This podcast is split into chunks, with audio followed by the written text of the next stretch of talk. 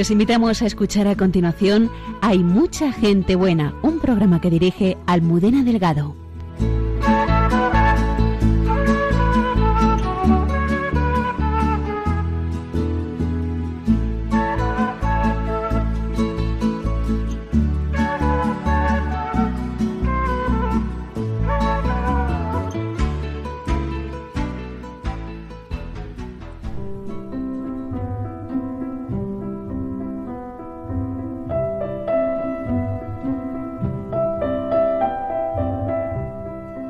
Desde hace 85 años permanecen intactas unas sagradas formas que fueron consagradas unos días antes de estallar la guerra civil en una localidad al sur de Madrid.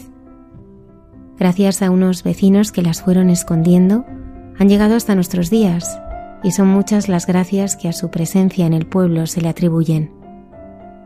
Carlos García Costoya, periodista, escritor y editor, nos presenta este prodigio eucarístico asombroso.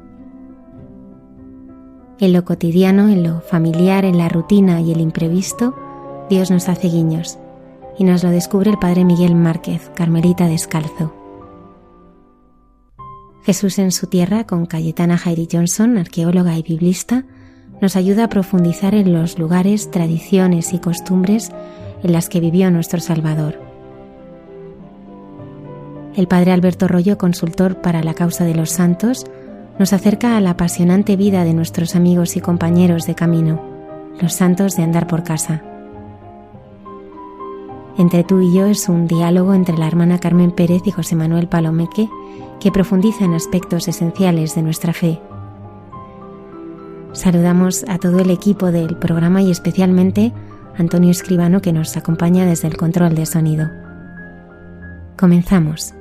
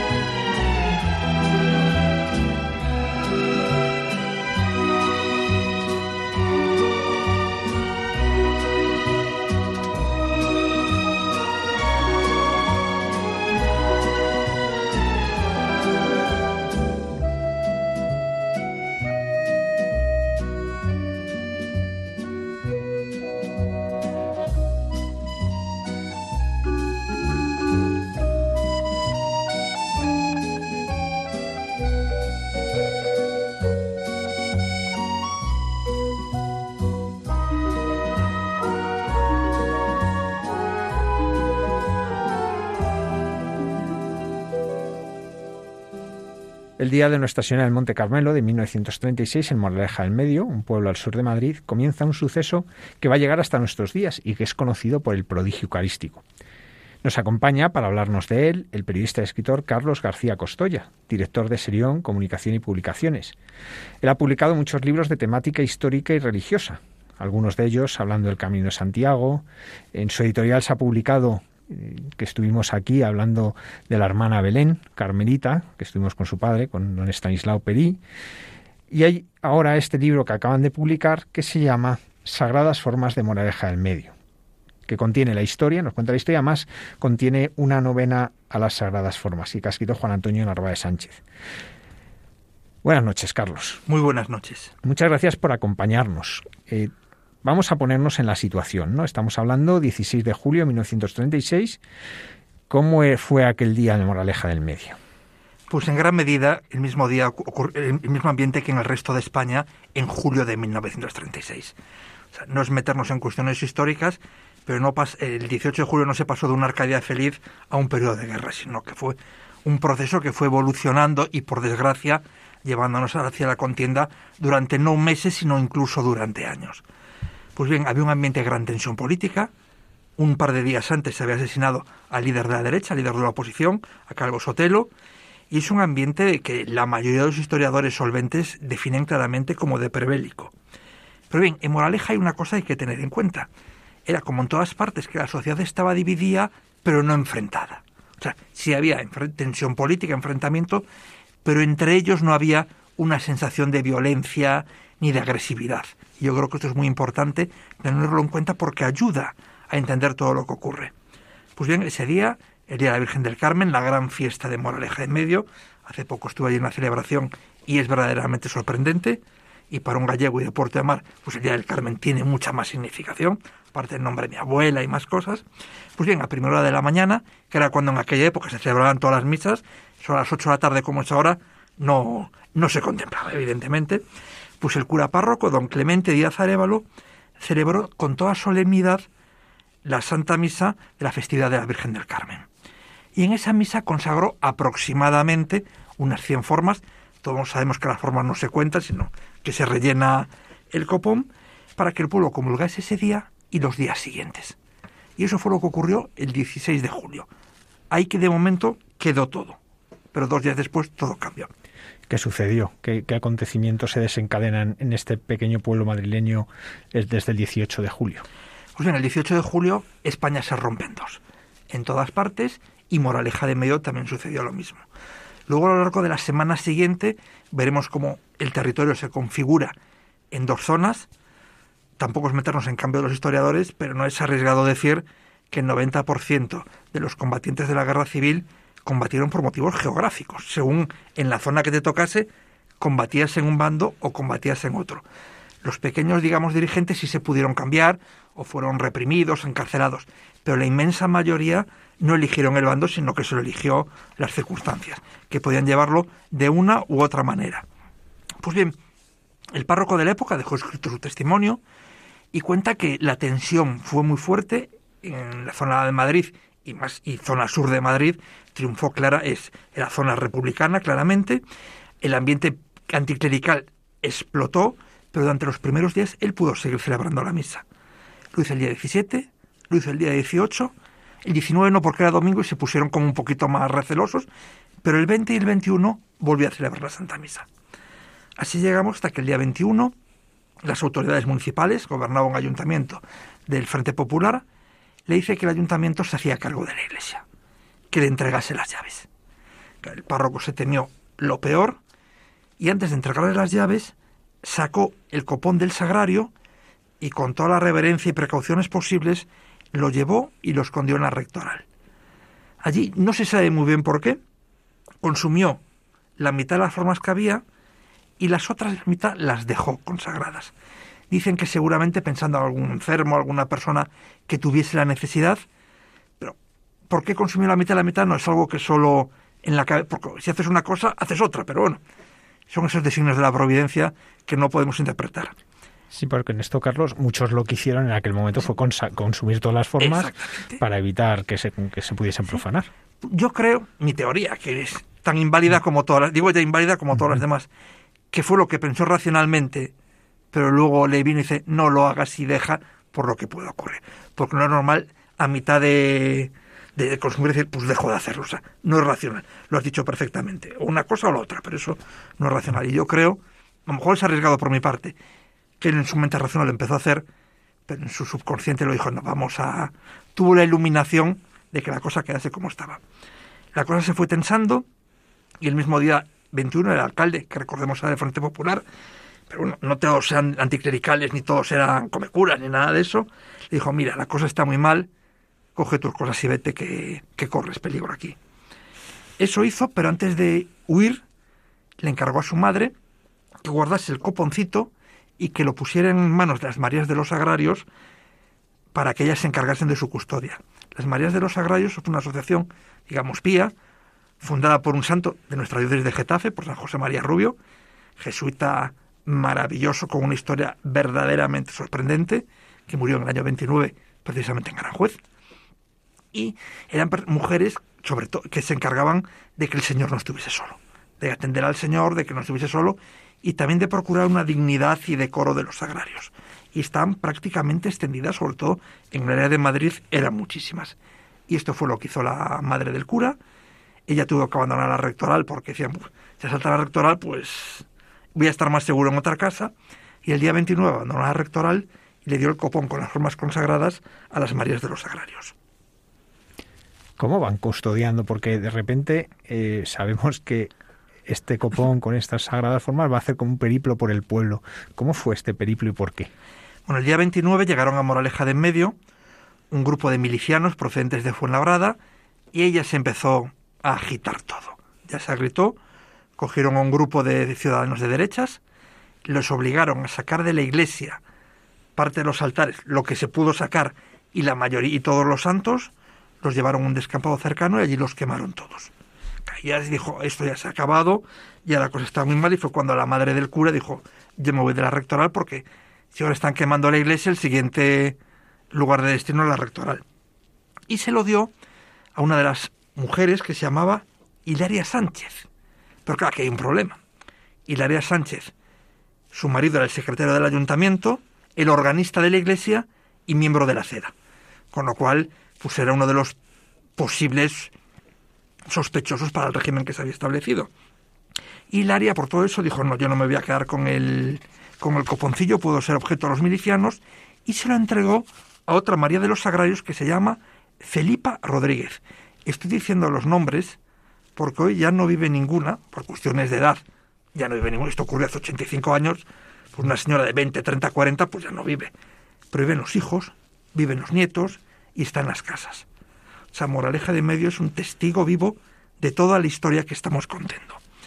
Pues bien, Felipa Rodríguez se lo llevó a su casa y ante el temor de que la asaltasen, de que un registro fortuito, intencionado, localizasen eso, pues decidió llevarlo a una casa que tenía, que estaba deshabitada en la calle Real, y en la parte de abajo había una cueva, para que nos escuchen fuera de la zona de La Mancha, por ejemplo en La Coruña, que allí no se entendería mucho, la mitad de las casas en aquella época tenían lo que se llama cuevas, o sea, una nevera natural que estaba debajo de la casa, excavada, la, o sea, no eran cuevas naturales, eran cuevas artificiales, como si fuese un sótano, que se utilizaba de fresquera, nevera y todo lo que queramos decir.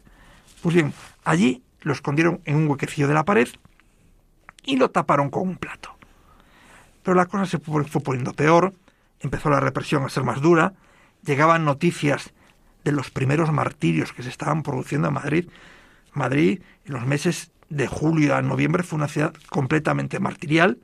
Los pueblos se salvaron un poco, pero llegaban. Pensemos en Getafe, lo que ocurrió en el Cerro de los Ángeles, que fue dinamitado. O sea, no hay que tampoco pensar cosas muy extraordinarias.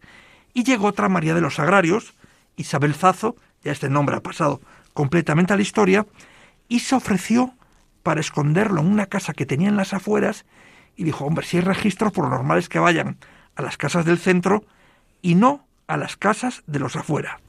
Entonces allí lo trasladaron, es curioso porque desde una casa a otra lo llevaron el coponcillo metido en una bolsa de café, en una bolsa de café con café, o sea, no en medio del café, por si había un registro, esto que vemos en las películas, pues acudió aquí con nuestras, nuestros ciudadanos, y en esta casa montaron una especie de altar, una mesita con unos jarrones de flores, unas velas, y allí dejaron el, el coponcillo.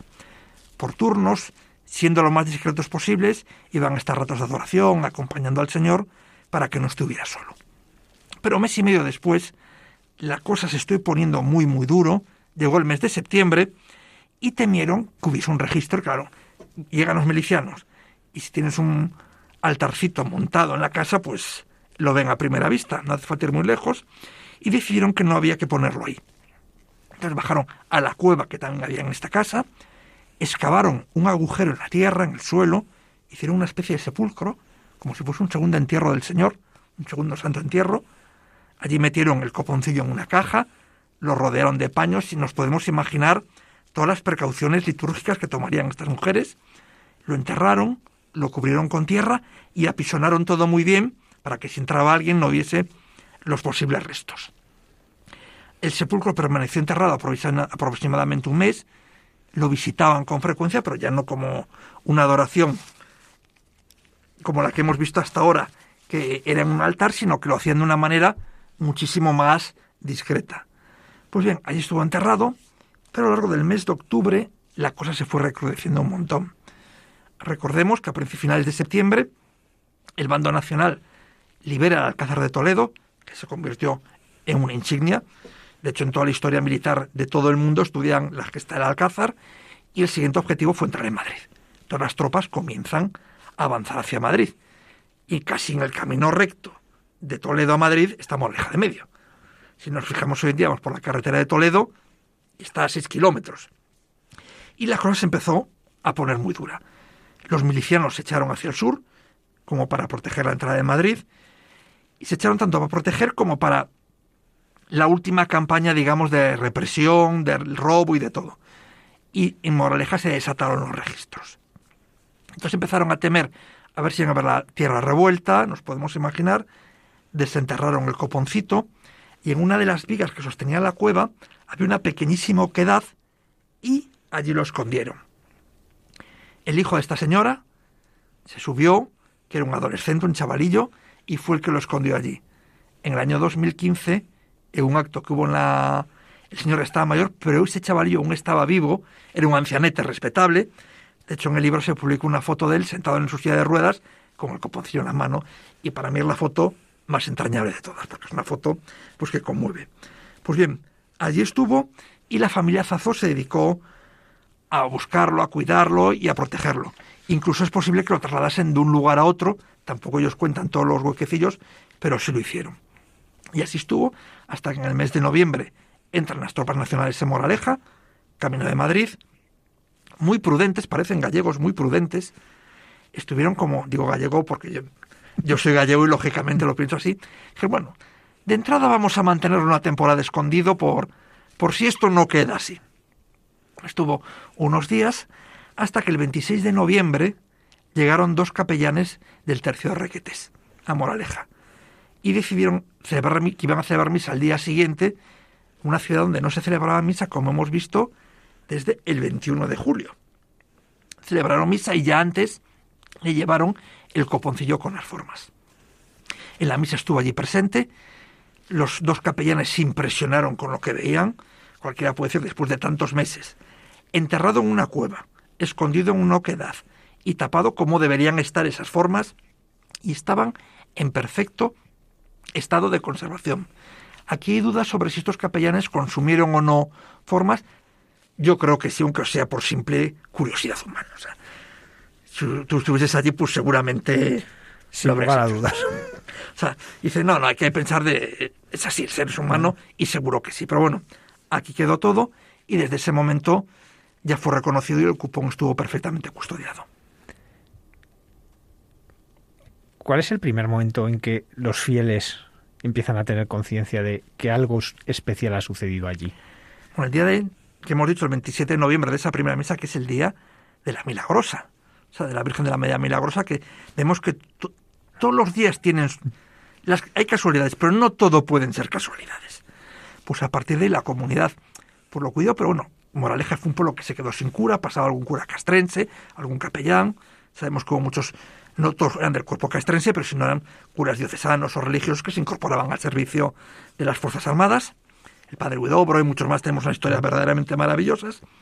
Pues bien, el cura no pudo regresar al párroco, porque no es lo mismo que ahora, si te pillan zona nacional, que bordeas, que llegas, que te dan el permiso, que tal, hasta el día 24 de diciembre. Dijo, este día tengo ya que celebrar la misa.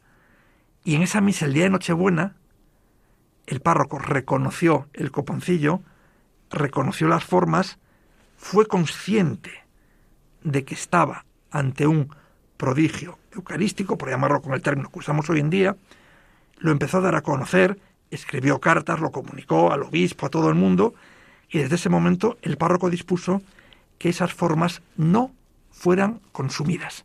O sea, podemos decir que desde la primera misa que celebró el párroco, después de regresar, hubo conciencia de que estaba en un prodigio eucarístico y se decidió la conservación de esas formas. ¿Hay entonces conciencia en el pueblo de alguna gracia especial, de haber vivido algo especial y que, que se está manifestando? Hay un hecho que no se puede decir que sea una gracia especial, pero que todo el mundo lo entiende como una gracia especial. Hemos dicho que en noviembre, cuando el avance nacional, la retirada de las tropas republicanas, el para ser exactos, el repliegue hacia Madrid de las tropas republicanas, puso una campaña desatada de represión, de robo, de todo lo que queramos decir. Un grupo muy importante de ciudadanos de Moraleja fue obligado a abandonar su casa y estuvo deambulando por el campo durante varios días. Pues bien, estuvo deambulando por el campo en un momento en que Moraleja era frente de batalla. Les pillaron varios tiroteos. Ninguno de todos estos vecinos sufrió heridas ni bajas. Solo uno, un rasguño de bala. Entonces todo el mundo en el pueblo identificó esa protección súper especial de los vecinos con la presencia de este prodigio eucarístico en cierto modo, ellos habían cuidado del Señor y se está cuidando de ellos. Exactamente. ¿Cómo se ha ido guardando memoria de ello en los años? Porque ahora vemos este libro, como anteriormente se publicó uno más chiquitito, eh, pero ¿cómo se ha ido conservando esa memoria? Y, creo que se puede decir que ha ido creciendo la conciencia de estar ante algo prodigioso. Bueno, el pueblo es memoria viva.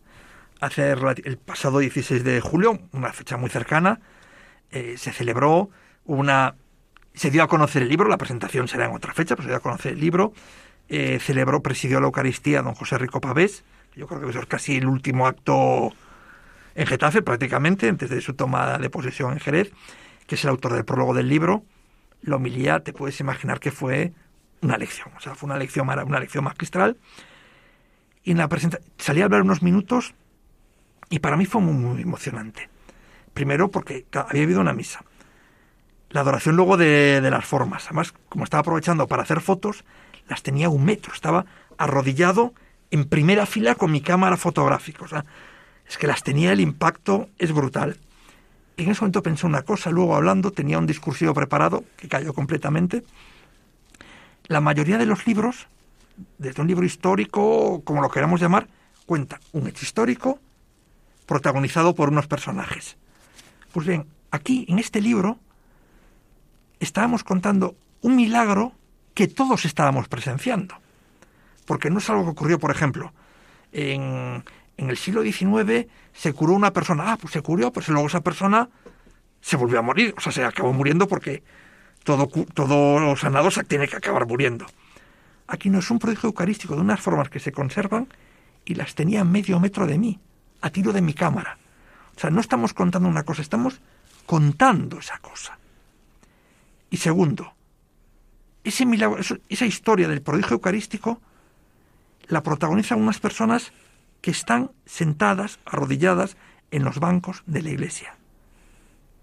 Ya no están vivos las mismas personas de que lo pero están sus hijos, sus nietos, viven en las mismas casas y conservan los mismos elementos. Con lo cual es como una historia viva que se representa allí y yo creo que esto es lo fundamental de la historia de Moraleja de Medio. Nos cuenta un prodigio eucarístico que cualquiera que se acerque allí, cualquiera que vaya peregrinando desde cualquier punto de España o del mundo, podrá contemplar esas sagradas formas y podrá conocer, cruzarse por las calles y hasta tomar un botellín de cerveza con esos protagonistas de esa historia sorprendente. ¿Qué certezas tenemos sobre este prodigio? ¿Qué sabemos? Porque es verdad que la Iglesia no, no ha hecho un pronunciamiento oficial sobre él.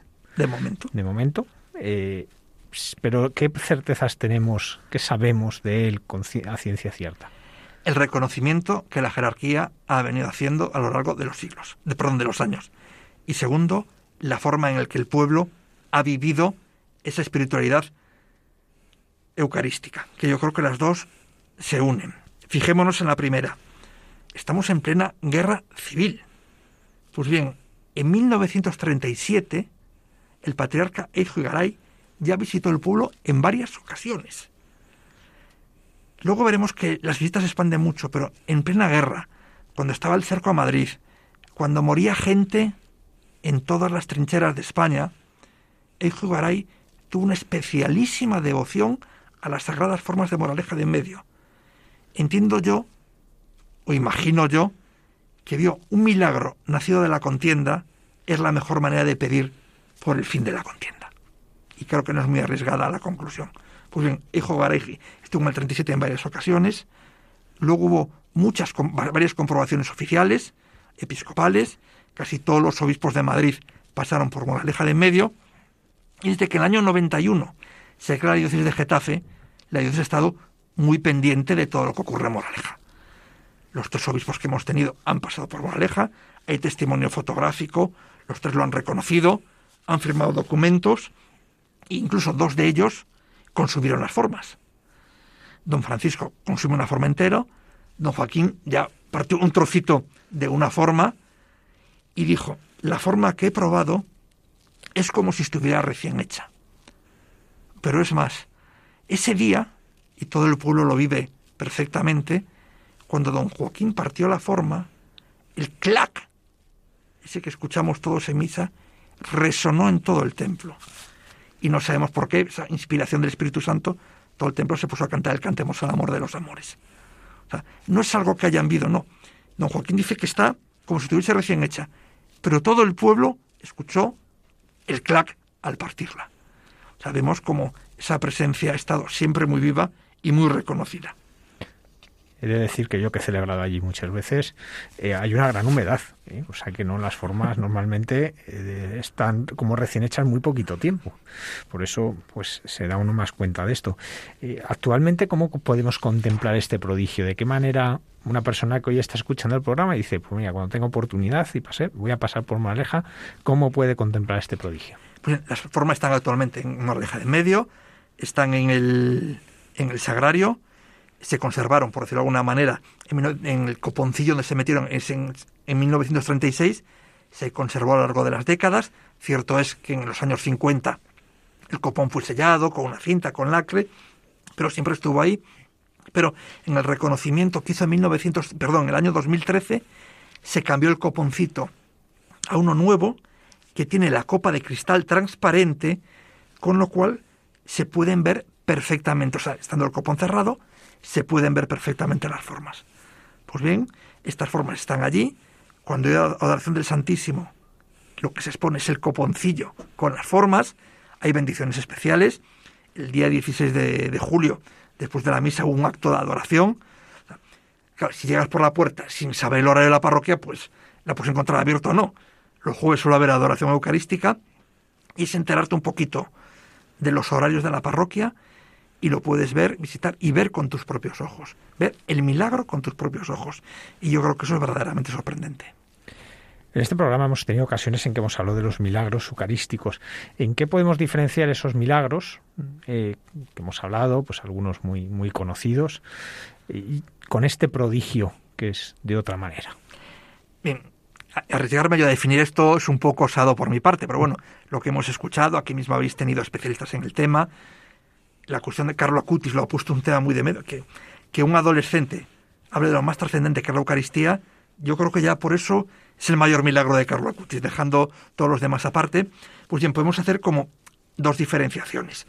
Una de tipo, digamos, administrativo, eclesiástico administrativo, que si milagro está reconocido y prodigio está medio a reconocer. Vale. Luego también habría que hacer una distinción del milagro en sí, que es cuando las especies se hacen sensibles es algo, tú ves la forma y se transforma en carne, en sangre, y es algo verdaderamente sorprendente. Y aquí prodigio, que es, digamos, como un escalón inferior, pero son unas formas que no conocen la corrupción y que se conservan. Estamos hablando de las de Moraleja de en medio, pero a lo largo de la historia hubo muchas otras. De hecho, hubo una historia muy parecida, vinculada a la Compañía de Jesús en Alcalá de Henares, las Sagradas Formas, que casualmente fueron robadas, hechas desaparecer como queramos, los anticlericales años, en el año 34. Y justo dos años después, en la misma comunidad de Madrid, entonces provincia de Madrid, tenemos un nuevo prodigio eucarístico. Como si el Señor quisiera seguir estando presente. Pues ya que aquí no puedo, pues me voy al pueblo de lado y lo hago. Y yo creo que eso es como muy, muy importante. Por lo tanto, el prodigio es esa incorruptibilidad de las formas, es que se conservan, que no es lo mismo que esas especies que se hacen sensibles, digamos un escalón inferior, pero que está ahí y es totalmente cierto. ¿Qué sentido tienen para nuestra fe estos milagros, estos prodigios eucarísticos? Bueno, aquí me vas a permitir que me aparte un poco de lo que decís habitualmente los sacerdotes, que suelen presentar los prodigios como una gracia, como un regalo del Señor. Yo más, yo lo veo evidentemente como una gracia, pero también como un reto, como una provocación del Señor que nos provoca a través de algo racional y de algo milagroso a la vez, pero milagroso que se puede ver, pues esa tapita de cristal, para que nos acerquemos de una vez por todas a la presencia real de Cristo entre nosotros. El Cristo está, nos está diciendo, tú no solo sabes que yo estoy presente en la Eucaristía, sino que conoce esta historia y ese mismo hecho milagroso, esa misma forma, de hace 85 años, tú te puedes acercar y contemplarla. O sea, yo creo que es una llamada de atención muy fuerte para que creamos en la historia, pero sobre todo para que nos acerquemos a Cristo. ¿Sabemos de alguna gracia que esté dando el culto a este prodigio? Hablabas pues como se, se, expone, en la parroquia la gente está allí, va allí a rezarle. ¿Sabemos alguna gracia que se nos haya, se, nos, se, conozca y se haya comunicado? Históricamente ya hablamos de la salvación en esa persecución de todos los morajareños. Sí hay mucha gente en el pueblo que tiene una gran devoción, que le pide cosas, y a mí me concedió esta, a mí me concedió la otra. O sea, no hay un milagro reconocido y como tal una gracia especialmente atribuida pero todo el pueblo vive con ese convencimiento y si hay gente que lleva generaciones yendo es porque algo siente. Pero yo creo que sí hay una gracia totalmente verdadera y es que, espero no decir una que don Rafael el párroco no se escandalice, estamos ante un pueblo eucarístico.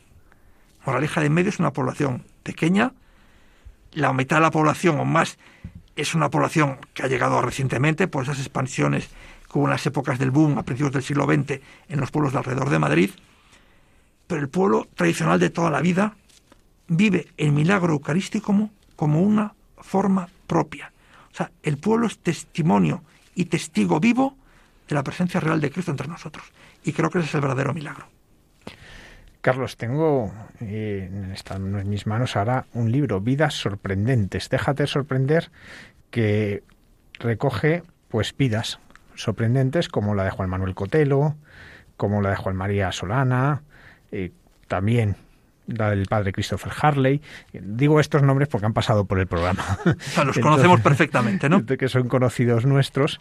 Eh, lo ha escrito, además, también un compañero de nuestra radio, el padre Arturo Díaz Conejo, que actualmente es rector del Santuario de Sonsoles y capellán del Monasterio de la Encarnación de las Carmelitas Descalzas de Ávila y que como todos podemos escuchar su programa y todo el mundo le conocemos y le enviamos un saludo y un abrazo desde aquí. Eh, ¿Por qué este libro que habla de vidas sorprendentes? ¿Por qué crees tú que hoy es tan importante dar a conocer testimonios de personas que encuentran y descubren la fe? Este libro, como todos, tiene una historia. los libros no surgen porque sí, sino que tienen una razón de ser. El padre Arturo publicó hace unos años un libro que podría parecer extraño, a mí me sorprenden esos libros extraños, pero que acaban cojando a todo el mundo, que se llama Vidas Edificantes, que era una selección de las cartas de edificación de carmelitas que vivieron en el monasterio de la Encarnación. O sea, unas, él las conoció a la mayoría, otras no, todas del siglo XX. Sabemos que cuando muere una carmelita, la priora escribe como una reseña de su vida y la envía a otros carmelos. Entonces se conoce como carta de edificación.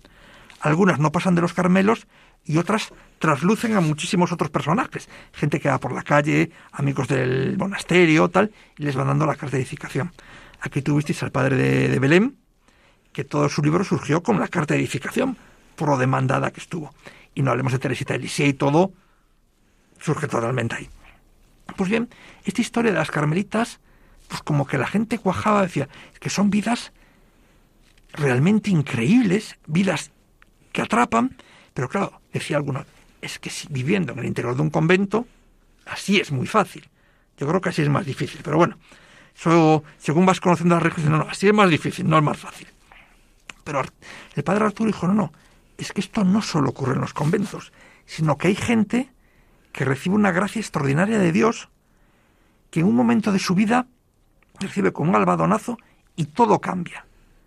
Entonces he hecho una selección si nos fijamos, son 11 testimonios, la mitad, 11 no tiene mitad, pero bueno, la mitad son eclesiásticos y la mitad son laicos. La mitad son hombres, la mitad son mujeres, que tenían una vida, digamos, de lo más normal, una vida como sacerdote, otro como monja, otro podía ser empresario, otra policía, y en un momento de su vida algo ocurrió y su vida cambió por completo. Y la gracia que tiene este libro, o yo creo que lo que le da un especial valor, que el padre Arturo no ha cogido 12 historias que nos consuenan a todos, sino que ha conocido, perdón, 11 historias que él ha conocido personalmente. Son 11 historias que en algunos casos él ha visto cómo se ha producido esa transformación. Por ejemplo, hay dos de ellos que esta bofetada del Señor fue en el propio monasterio de la Encarnación. Uno fue una chica, Mariona, francesa, descreída, por no decir atea, que se, eh, estaba casada con un chico católico, se casaron y como luna de miel iban a hacer el camino de Santiago, algo que yo recomiendo a todo el mundo. Pero tuvo una lesión a los cuatro días, dijeron, pues ya de estar en España, pues vamos a pasear. Fueron a Ávila, entraron en el convento, en el monasterio de la Encarnación, sabemos que el monasterio de la Encarnación tiene la zona museística, la, la, iglesia la enseñan, pero la iglesia hay horas en las que está cerrada. Pues ellos se metieron, llegaron un momento que había visita guiada a la iglesia, se metieron, salió la visita y los dejó encerrados. Algo que ocurre. A algunos nos ha ocurrido alguna vez esas cosas. Y alguna vez hasta provocada. Pero bueno, eso lo vamos a, a no reconocer públicamente. Pues mira, me quedo por aquí así. Ya me echarán, ya me echarán. Ellos se quedaron allí al cabo, las carmelitas que tienen esos, no sé estos sentidos, el séptimo y el octavo, se dieron cuenta que había, ya mandaron a la demandadera, les abrió. Y esta chica salió de una manera completamente distinta. Se acercó a Cristo, hoy en día madre familia numerosa y un testimonio verdaderamente perfecto. Otro ocurrió en el monasterio de la Encarnación, de un sacerdote mexicano que tuvo, empezó católico, pasó por el protestantismo, pasó por varias iglesias evangélicas, llegó a Ávila, acabó, llegó por conocer a Santa Teresa, en exposición del Santísimo, y eso que es el monasterio de la Encarnación, entró siendo protestante y salió siendo católico. Hoy en día es sacerdote católico y todo eso. O sea, son historias, estas dos las ha vivido personalmente. Luego repasamos, él estuvo, el padre Arturo tuvo diversos destinos, estuvo en Argentina varios años, allí conoció a la familia Opeca. El padre Opeca, candidato digamos, al Nobel de la Paz, lo han propuesto en varias ocasiones, vive en Madagascar y ha transformado un basurero en una ciudad jardín. Conoció también en la zona norte a una religiosa que cuidaba a los indios guaraníes, que trabajaba con ellos les predicaba. También estuvo con ellos. Luego otra historia completamente distinta del padre Juan Solana, que lo tuvisteis aquí, no vamos a contar la historia, Magdala, Tierra Santa y todo. Otras historias mucho más sencillas, por ejemplo, una chica de Ávila, Cristina, que era policía, le encanta viajar, y por presión de la madre se fue un viaje a Tierra Santa. Además me encanta su testimonio, dice, un viaje dice, que ellos llamaban peregrinación, como si... pero yo con eso no iba. Y desde el primer momento el Señor la tocó, abrió su corazón y volvió a reinar Cristo en esa peregrinación a Tierra Santa que el Padre Arturo hizo como guía. No vamos a contar todas, sí diré el libro tiene 11 historias. Y aquí esa psicología que tenéis los sacerdotes a veces, o esa mala leche, cada uno como lo tiene malamente. Yo estaba como editor y dije, 11 es un número raro, es un número raro. Digo, o ponemos 10 o ponemos 12. Además pensé, dice, ¿pero qué más da? Digo, no. Pensé, toda esta reflexión que yo tenía, porque si pongo 11, seguro que alguien piensa, tenían 12 y uno se le cayó. O sea, por la gente es muy mal pensada, no piensan, eran 10 y le sobró uno. No, no, no. 10 y vino más, no, eran 12 y uno, por ahí va. Y le pregunté, dije, padre, pero ¿por qué no ponemos 12? Y mirándome dice, porque el 12 eres tú. Entonces es un libro en el cual es una invitación a todo el mundo, como en los equipos de fútbol, a convertirnos todos en el jugador número 12. Viendo cómo todas esas personas reciben la bofetada de Cristo, que estemos todos dispuestos a recibirla en cada momento. Pues Carlos, muchísimas gracias por, bueno, en primer lugar, bueno, por ayudarnos a acercarnos a este prodigio eucarístico de las sagradas formas de Monareja del Medio, pero también te quiero dar las gracias por publicar estos libros tan buenos. Y tú eres ya parte de la familia del programa y mucha gente buena, porque lo que nosotros hacemos en las ondas, tú lo estás haciendo a través de tus libros, que es comunicar a los demás pues cómo Dios se manifiesta en la vida cotidiana de las personas y se va acercando. Pues Carlos García Costoya periodista, escritor prolífico y editor de muchísimos libros. Muchas gracias por habernos acompañado esta noche. Gracias a vosotros.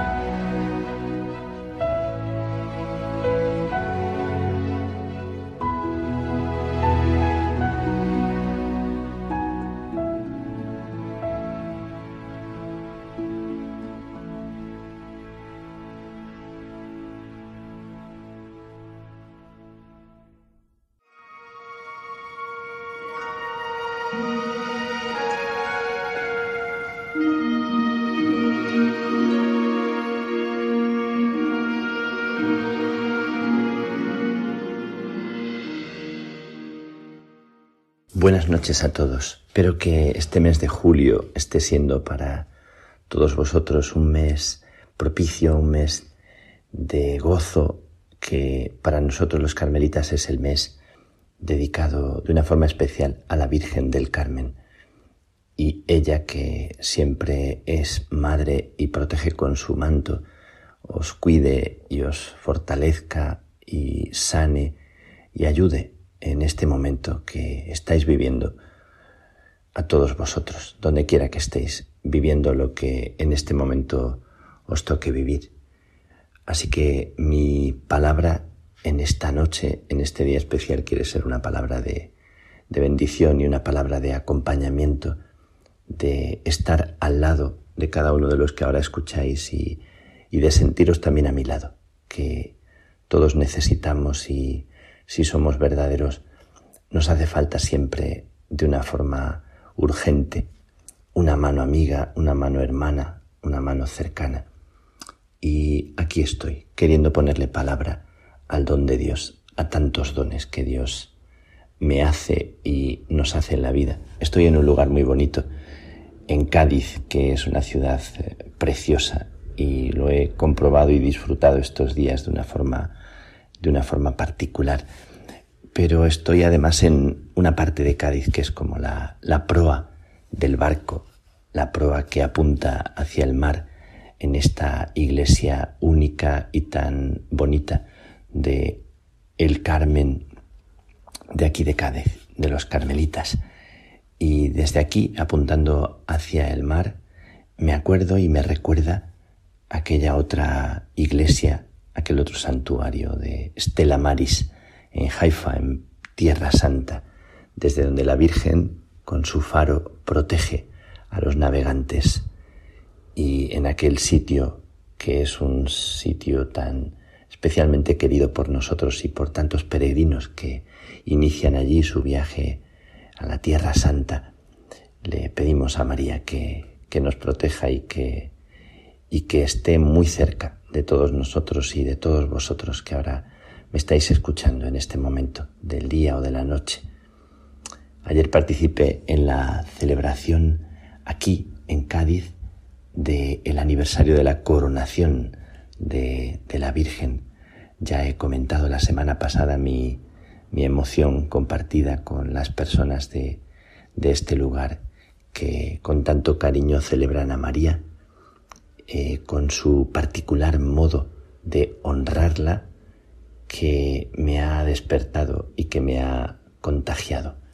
Tantos detalles, tantos gestos, tanta cercanía de la gente hacia María, hacia la Virgen, en su advocación del Carmen y la salve marinera siempre de fondo junto a otros cantos tan tan bonitos, tan especiales que son expresión del alma, del corazón de las personas que vibran con ella, no con una imagen particular eh, bordada y adornada con joyas, una imagen particular con una determinada cara o rostro que nos gusta y que nos agrada y que, y que nos recuerda tantas cosas porque la hemos rezado tantas veces, sino la Virgen María, que está viva y presente para todos nosotros como Madre que, que alienta, que da luz, que acompaña nuestra vida. Y así la siento yo y, siento que la sienten tantas personas de aquí que, que la celebran con, con tanta emoción.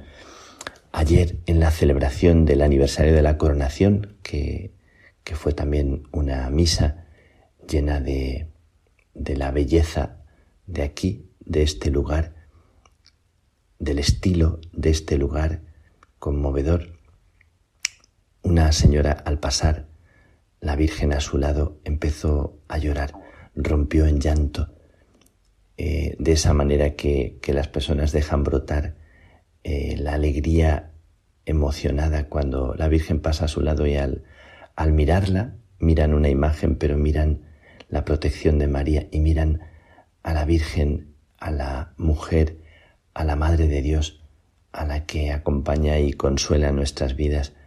Y aquella mujer llorando me, me emocionó, me emocionó vivamente y me recordó otra celebración del Carmen que viví hace unos años y que tal vez alguna vez he contado aquí. En Ucrania, un país en guerra en pleno año 2015, todavía siguen en guerra ahora mismo, una guerra que es silenciosa pero que, que va continuando y que sigue haciendo un daño terrible. Pues celebré el Carmen, la Virgen del Carmen, en nuestro santuario de Ucrania de Berdichev, Berdichev eh, con 25.000 personas que venían peregrinando de muchos sitios de Ucrania. La patrona de los católicos de Ucrania, la Virgen del Carmen, con su escapulario. Y me recordó el llanto de la gente cuando los celebrantes, que éramos más de 100 y bastantes obispos, íbamos pasando entre la multitud. Y la gente lloraba, lloraba emocionada, como si se tratara de, de algo que, que efectivamente les hace comunión y nos hace comunión en torno a, la figura de María, que tantas cosas despierta por dentro. Entonces me recordaba aquellos días de celebración que, que se me grabaron muy dentro, porque fue tan sentido celebrar con un pueblo que está en guerra, sus hijos estaban en la guerra y venían a la celebración para pedirle a la Virgen, para pedirle ayuda, consuelo, protección. Y, durante la vigilia de la noche, que una gran cantidad de gente se quedó toda la noche rezando, incluso familias con, con niños que dormían en el suelo en mantitas y que me pedían la bendición cuando me veían vestido con el hábito, me señalaban su cabeza, pidiéndome que pusiera mis manos en su cabeza. Me sobrecogía porque estuve varias horas bendiciendo durante la noche y durante el día. Y cómo, cómo bendice el alma, mi propia alma, la bendición que das. Bueno, recordando aquella celebración y a tantas personas que, que celebran a María en estos días en tantos rincones del mundo, en los peligros de la tierra y del mar, como se dice de la Virgen del Carmen, yo le pido a ella que os proteja, que te proteja, a ti que me estás escuchando, que sea para ti como un amparo, una casa, una protección de tus miedos, de tus zozobras, de tus inquietudes, de lo que por dentro es pena o por dentro es asfixia, de lo que por dentro amenaza con, con bloquear la vida y bloquear el gracias que, que quieren hacer de ti por lo que es, por la vida que se te ha regalado. Yo estoy dando gracias por, por haber participado en estas celebraciones y por haberme dejado evangelizar por las gentes de, de esta tierra tan bonita y por, por la amabilidad de estas gentes, que también me ha conmovido ver la simpatía, la gracia, la sal, la sal de estas gentes aquí pegando al mar y, y la gracia de los camareros, de, de cualquier persona que nos hemos encontrado, ¿no? Tienen como un gracejo especial que, que por dentro te pone contento, te pone como una sonrisa dentro por la simpatía y la chispa. Así que mi agradecimiento, además que en estos días lo estoy viviendo con mi familia, con mis hermanos, mis sobrinos, y es un agradecimiento, agradecimiento especial también por podernos juntar. Llevamos varios años que procuramos, con permiso de la pandemia, eh, el año pasado no pudo ser, juntarnos toda la familia, todos los hermanos, los cinco hermanos, los siete sobrinos, las eh, cuñadas y mi cuñado, e incluso eh, también alguna gente cercana, ¿verdad? las parejas de, algunos de, mis sobrinos eh, y con ellos celebrando la vida y celebrando algo tan bonito, unidos. Qué regalo eh, a los que tenéis familia y a los que no tenéis, cuánto se necesita por dentro que las personas nos sostengan, que nos acariciemos, que, que abracemos la vida, que acariciemos el alma de las personas, que nos sintamos cercanos. Y yo estos días estoy agradeciendo mucho. Eh, parece que uno no tiene palabras para agradecer el regalo de haber tenido personas que nos han querido y, seguirlos teniendo. Estos días acompaño a una familia de Colombia que ha perdido a su madre hace un mes y están desconsolados, no tienen consuelo y, lloran y se sienten tan, tan destrozados por dentro. Eh, siguen pasando los días y me siguen enviando mensajes de, desconsuelo, de no saber cómo hacer mi mensaje para ellos como es, como es mi mensaje para mí mismo y es el mensaje que siempre me brota de dentro. Es que aunque hayamos perdido al ser más querido, en este caso de esta familia es una madre y como yo la perdí hace un año, como nosotros la perdimos hace un año, el mensaje siempre es que, que la vida no se redime ni se consuela solamente como queriendo recuperar el pasado o añorándolo, se recupera agradeciéndolo y, se recupera abrazando a los que tienes al lado.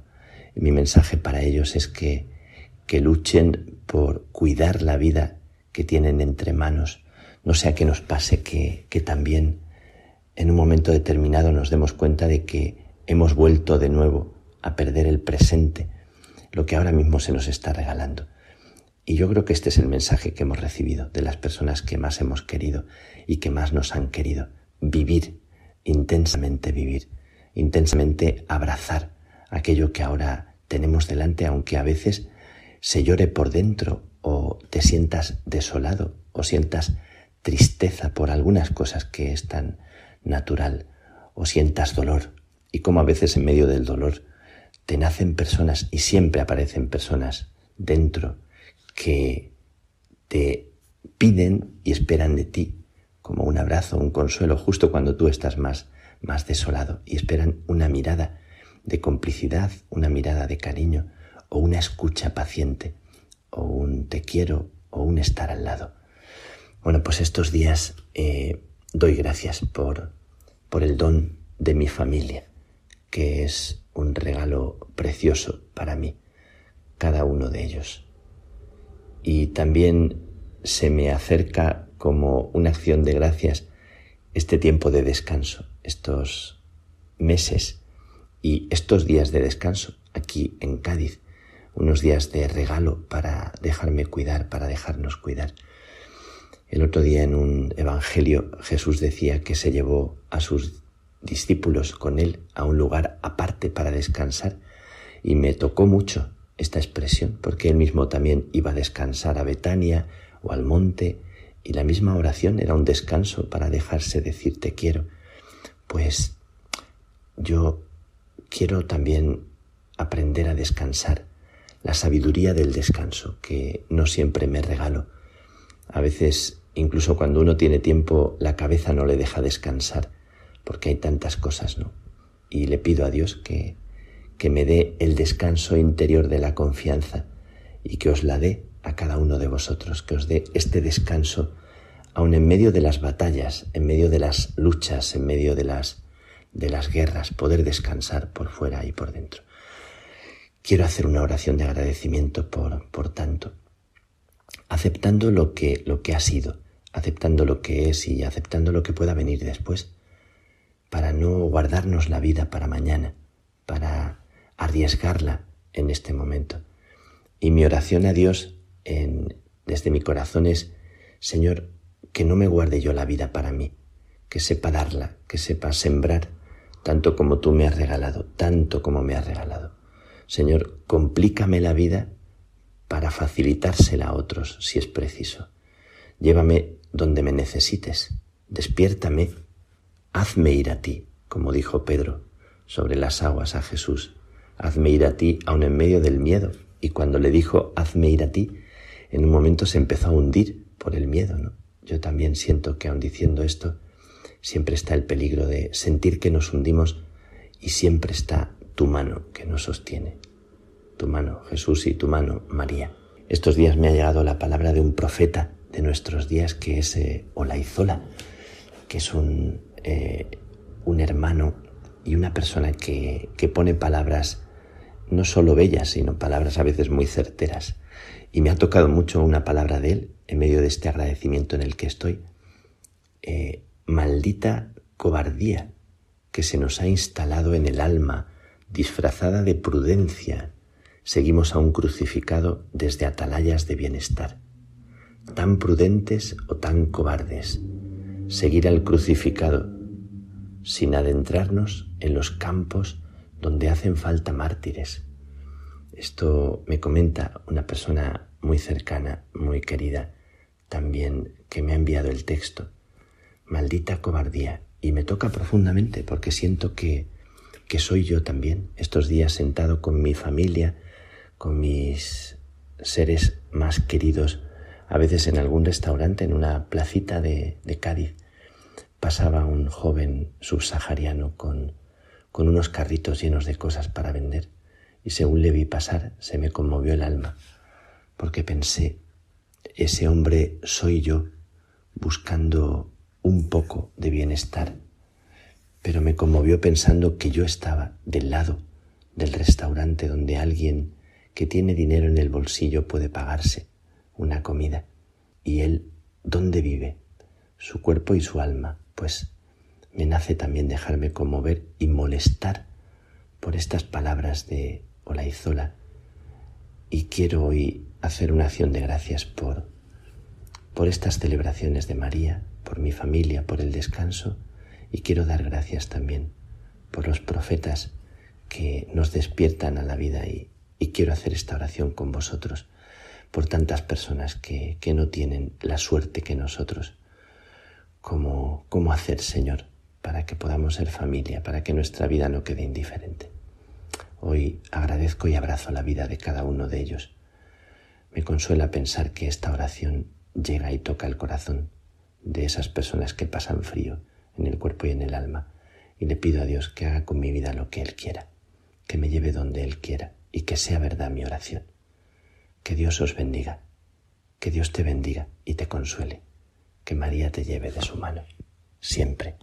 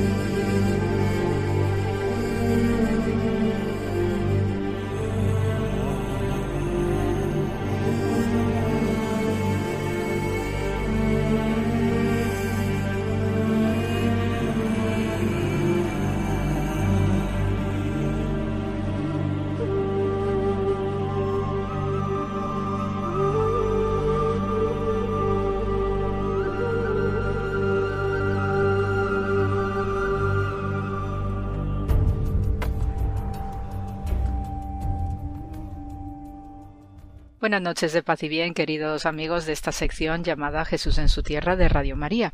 Y como ya os comentaba estos días pasados, pues que iniciamos ¿no? con el comentario de figuras relevantes en nuestra veneración, en esto, en este eh, tiempo de verano, como Juan el Bautista, Pedro, y ahora os voy a comentar eh, brevísimamente sobre aspectos de un gran, gran apóstol llamado apóstol de los gentiles, como es San Pablo o Pablo de Tarso.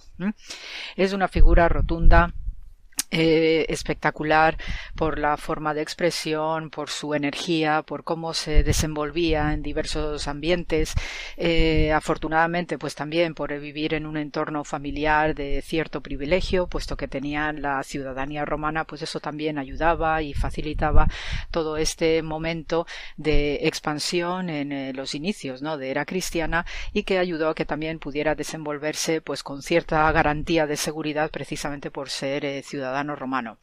Sabemos eh, por eh, diversos relatos, y no solamente aquellos ¿no? que nos dejó Pablo de Tarso directamente a través de sus epístolas, sino también por hechos de los apóstoles, y hay también alguna información adicional que suele coincidir toda en los textos apócrifos, ¿no? especialmente aquellos en los que viaja con Santa Tecla, eh, otra formidable señora, y que también, pues en algún momento iré también comentando estos aspectos de mujeres ¿no? que rodearon estas primeras predicaciones judeocristianas y cristianas, ¿no? Pues para también adentrarnos en este universo femenino que con el tiempo va a dar, va a tomar forma de diaconizado eh, femenino que todavía se sigue practicando hoy en, la iglesia siriaca, en estas eh, iglesias cristianas orientales.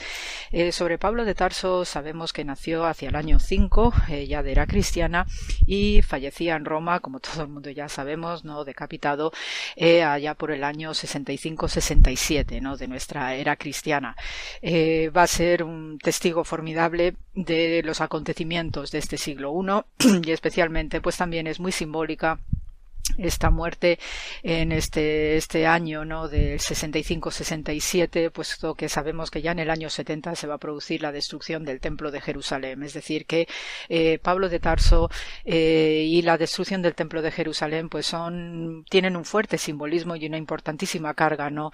de, de relevancia de un mundo ¿no? que estaba cambiando de manera vertiginosa y sobre todo porque el legado de Pablo de Tarso se hizo sentir con el tiempo y los siglos y eh, tiempos venideros. Sabemos también de eh, su papel eh, como perseguidor en, antes de su famosa conversión en Damasco. Sabemos que era un, eh, un celota, ¿no? Perseguidor de cristianos o aquellos seguidores de Jesús, ¿no? Que todavía, en mi opinión, no podemos llamar estrictamente cristianos como entendemos hoy el hecho de ser cristianos, sino más bien ese grupo de seguidores que con el tiempo inmediatos van a ser conocidos como judeocristianos y hay que ponerle etiquetas y después ya, gracias a la predicación de Pablo de Tarso y otros, ¿no? Formidables que vinieron después, pues vamos a tener ya el desarrollo del cristianismo como tal. Em, era perseguidor y hablo bien porque eh, Pablo de Tarso fue educado a la luz de un gran rabino de Israel como era Rabán Gamaliel que pertenece a esta eh, escuela rabínica emanada de Gilel, el sabio que es contemporáneo al propio Jesús de Nazaret y a quien debemos la regla de oro de amar al prójimo como se ama a ti mismo y luego lo demás es todo especulación. Lo que prevalece es el amor por encima de todas las cosas. En esta tendencia y en esta escuela, pues obviamente Pablo de Tarso eh, también sigue esta trayectoria de puro espíritu fariseo de eh, esta predicación también del amor y para eso tenemos 1 Corintios 13 que es una declaración fabulosa de lo que debe ser no eh, el amor no con estos versos tan poéticos y tan bellos y tan que elevan el espíritu.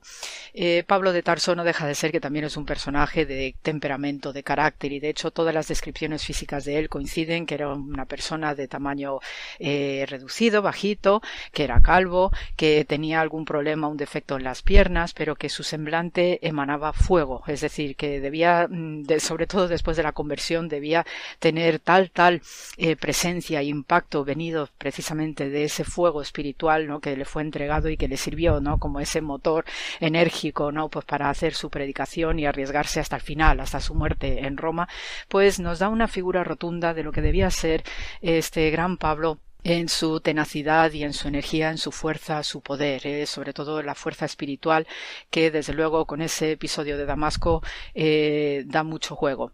Eh, una de las cosas que me gusta hacer con mis alumnos pues es comparar ¿no? a la luz de la exégesis rabínica pues cómo son las epístolas de Pablo de Tarso, especialmente las Gálatas, y se nota muchísimo ¿no? esa manera de expresarse que hay en la hermenéutica judía, especialmente emanada de ambiente rabínico, y que se nota mucho las técnicas y la escuela y la formación a la hora de eh, Pablo de Tarso de expresarse.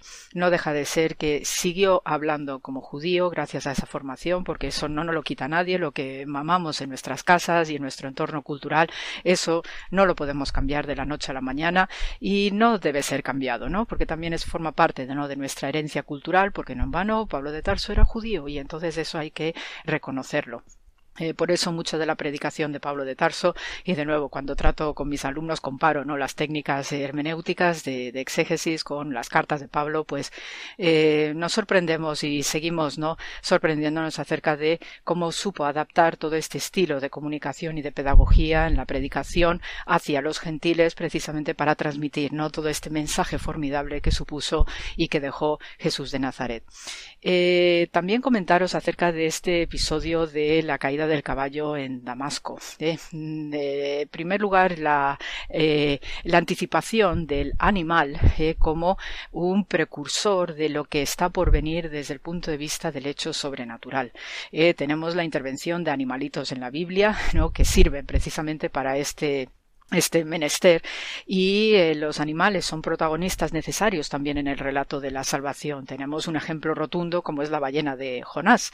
Y eh, pues también son figuras no salvíficas como igual la burra de Balaam, no este digamos este sacerdote profeta que recibe la orden de ir a, eh, a, predicar contra el pueblo de Israel. Y entonces hay un momento dado que la burra se para en el camino pues según iba no de hacia Israel de, de la zona de los asirios entonces y entonces eh, pues el animal se para en seco y es porque está viendo un ángel delante de él cosa que Balaam no puede ver. Entonces eh, el profeta se pone a hablar con la burra eh, porque precisamente la burra está siendo no esa voz que está transmitiendo un mensaje de no no ir a perseguir o a hablar maldiciones contra el pueblo hebreo. Y de hecho cuando Balaam llega a su destino cuando intenta proferir esas maldiciones resulta que lo único que le sale de su boca son bendiciones. ¿eh? Entonces, y gracias eh, precisamente a la intervención previa de este animalico tan sencillo y tan humilde, pues eh, también se produce este aspecto milagroso, ¿no? De conversión de maldiciones a bendiciones. En este episodio de Pablo de Tarso, pues tenemos la intervención de un caballo, ¿no? Que es un animal también noble, como pocos eh, los hay, muy formidables igualmente, ¿no? Quien haya estado delante de un caballo, pues sí se nota, ¿no? Una fuerte presencia en este animalito y una nobleza muy especial y por tanto está también anticipando, ¿no? Lo que va a vivir el propio Pablo de Tarso con esa iluminación rotunda y esa voz ¿no? que, que le interpela. En tiempos del siglo I sabemos que por la doctrina rabínica, eh, la profecía había desaparecido de Israel. Es decir, vivían ya un tiempo de decadencia, un tiempo eh, grave, ¿no? Para lo que es el pueblo hebreo, que le, pone, ¿no? En una situación de duda, de, cuestionarse qué es ese Dios para ellos y con muchos frentes abiertos, especialmente en la arena política con el Imperio Romano. Entonces, eh, a falta de profecía, vino a aparecer en el escenario un concepto también muy propio de este desarrollo eh, judío como es la Bat Kol o la voz de Dios. Entonces, Bat Kols hay a lo largo de todo el Antiguo Testamento. Eh, tenemos voces que hablan al profeta Elías, que hablan a todos los profetas de Israel, esos grandes profetas formidables, ¿no? Como Oseas, Jeremías, Ezequiel, etcétera. También tenemos a Abraham, el primero que recibe, ¿no? Esta Batcol, eh, desde ya que marca el inicio, ¿no? De la historia eh, propiamente dicha del pueblo hebreo eh, a través de su ciclo patriarcal y entonces Abraham está oyendo, ¿no? Una voz que le llama Abraham, Abraham y ahí es cuando Abraham responde y no, heme aquí, Señor, ¿no? El caso es que la Batcol aparece de manera muy muy habitual a lo largo del Antiguo Testamento, es parte también de, este desarrollo ¿no? teológico, doctrinal, de cómo Dios se dirige a los suyos, y una bad call formidable la tenemos en la Anunciación de María, como también en la Anunciación que recibe la madre eh, de los padres de Sansón, también eh, Hannah, la madre de Samuel, el profeta. Es decir, que también las mujeres son capaces de recibir esta bad call. Y eh, sobre este asunto de la bad call también dedicaré otro programa, ¿no? Ahora que tengo que recomponer materiales para dar inicio al, al curso que viene. Y os haré también comentarios de la importancia, ¿no? Que es esta bad call en el judaísmo. Por tanto, Pablo de Tarso también está recibiendo esta bad call, esta voz ¿no? que, le interpela y que le sitúa ¿no? nuevamente en este camino que iba hacia Damasco en persecución de sus seguidores del Nazareno. Eh, desde el punto de vista arqueológico, pues obviamente hay huellas ¿no? de esta de, este, mm, de estos entornos físicos, ¿no? Y entonces, eh, cuando uno se sitúa en los altos del Golán, en Israel, pues se ve maravillosamente bien ya el país de Siria, y entonces en tiempo o en días, ¿no? Cuando está el cielo muy claro, se ve perfectamente el punto donde se produjo esta caída del caballo.